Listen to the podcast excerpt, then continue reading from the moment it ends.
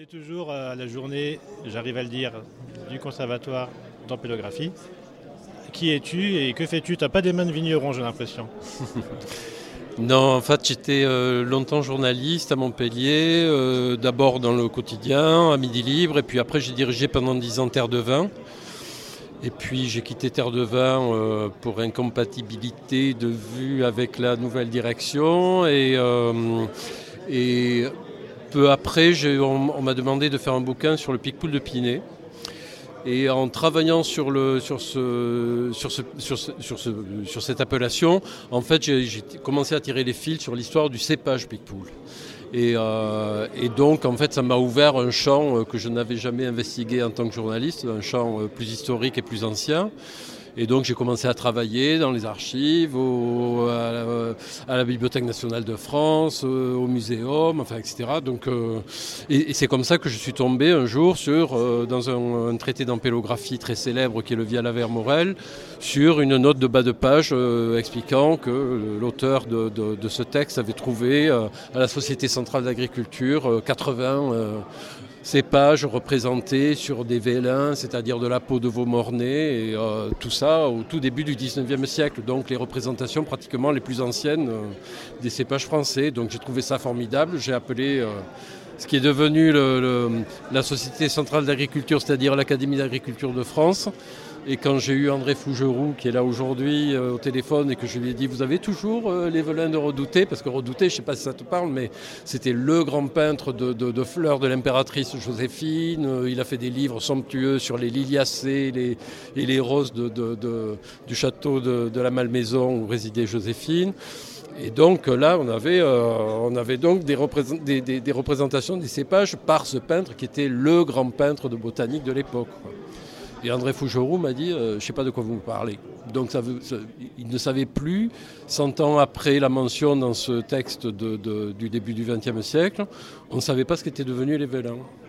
Et il m'a rappelé un mois après, parce qu'il était quand même désespéré de ne pas savoir où c'était, il a, il a retrouvé le portefeuille en cuir dans la cave. Euh, du siège de l'Académie, qui est juste derrière le musée d'Orsay à Paris, euh, rue de Bellechasse. Et euh, par miracle, ça a échappé aux grandes crues de la Seine, sans doute parce que ça a été dans la cave après.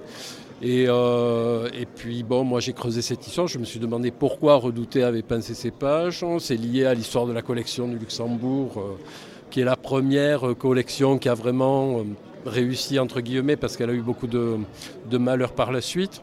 Mais euh, c'est une collection qui a été rassemblée au tout début du, du, 19e siècle par Chaptal, qui était alors ministre de l'Intérieur du Consulat, dans le jardin du Luxembourg, enfin à côté du jardin du Luxembourg.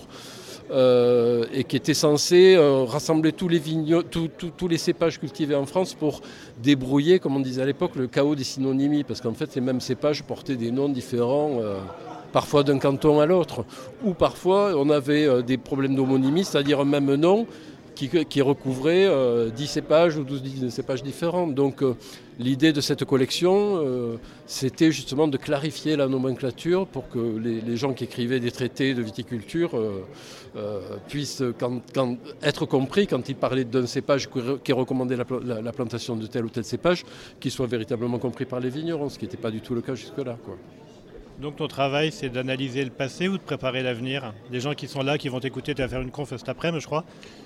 C'est quoi C'est asseoir un passé ou recadrer ou remettre en avant. Bah, je pense, y a, enfin, moi je trouve que j'ai découvert ça plus récemment, mais je trouve qu'il y, a quelque chose de formidable dans le, dans le, en Savoie et enfin surtout dans ce coin là à côté de Chambéry, c'est que en fait pendant euh, dès, le départ de la collection du Luxembourg, il y a des gens qui s'insurgent en disant c'est complètement ridicule de mettre la collection à Paris, les raisins vont pas mûrir et puis ça n'a pas de sens de faire qu'une collection nationale à Paris. Faudrait au moins euh, euh, quatre, collections identiques dans le, aux quatre coins de France, voire une par département, voire une par bassin. Euh, enfin, bon. Donc ça, c'est un, un, débat qui est récurrent, qui ressurgit pendant, entre 1770 et 1870, au moment de l'arrivée du, et 1870, pardon, au moment de, l'arrivée du phylloxéra. C'est un, débat qui, qui ne cesse de ressurgir. Et ce qu'il y a de très étonnant en 1860, 8 exactement entre le 19 septembre et le 21 septembre 1868 à Chambéry, c'est qu'il y a une exposition de raisins. C'est la première fois qu'une telle exposition est organisée par le comice agricole de Chambéry. Première fois que c'est organisé au niveau national. Et en fait, il y a des gens, non seulement de, la Savoie, de l'Haute-Savoie, mais également de la Drôme, de l'Isère, de, de l'Ain, qui viennent, qui amènent des raisins avec les enfin des grappes avec les, avec les feuilles. Et il y a une exposition de raisins et c'est la première véritable euh, comment dire, concertation comme ça de, vignerons. Et ils échangent, ils, ressortent 11 cépages avec 36 synonymes. Et en fait, c'est la méthode qui était préconisée par certains dès le départ. Et c'est la première fois qu'elle est véritablement appliquée, c'est à Chambéry. Et en fait, on change complètement de paradigme. C'est-à-dire qu'au lieu d'avoir une collection nationale, on commence par faire un travail local indigène, pour euh, déterminer le nom euh, des cépages autochtones qui sont cultivés dans tel ou tel coin.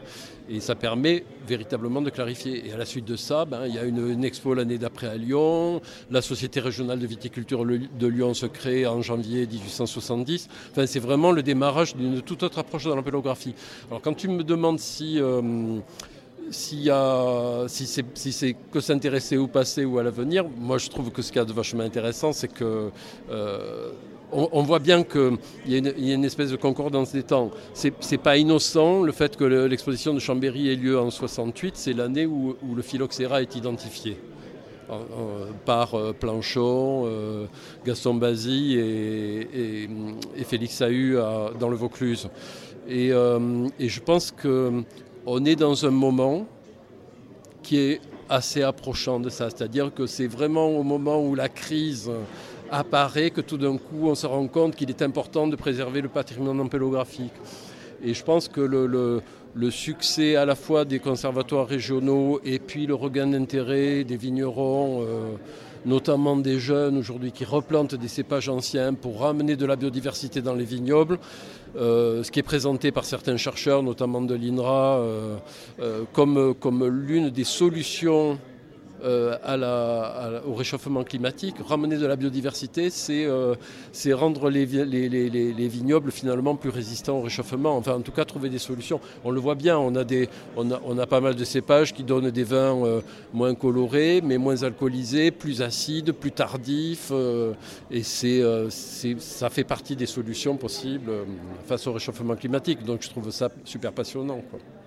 Oui, oui, bah, là je travaille sur l'histoire des collections de vignes là, au 19e, mais l'idée, euh, comme, comme maintenant avec, euh, avec euh, l'Institut français de la vigne, au, au début n'a pas voulu me suivre parce que je, m'étais surtout concentré sur le 19e siècle et puis ils m'ont dit mais attends, euh, l'histoire des conservatoires, euh, en passant par la sélection clonale après-guerre et puis le regain aujourd'hui des cépages anciens oubliés qui étaient très négligés, qui étaient parfois complètement méprisés parce que justement ils donnaient des vins clarés, euh, pas assez alcooleux, pas assez riches, enfin tout ce que, tout ce que, la, critique internationale a, valorisé notamment à la fin du XXe siècle.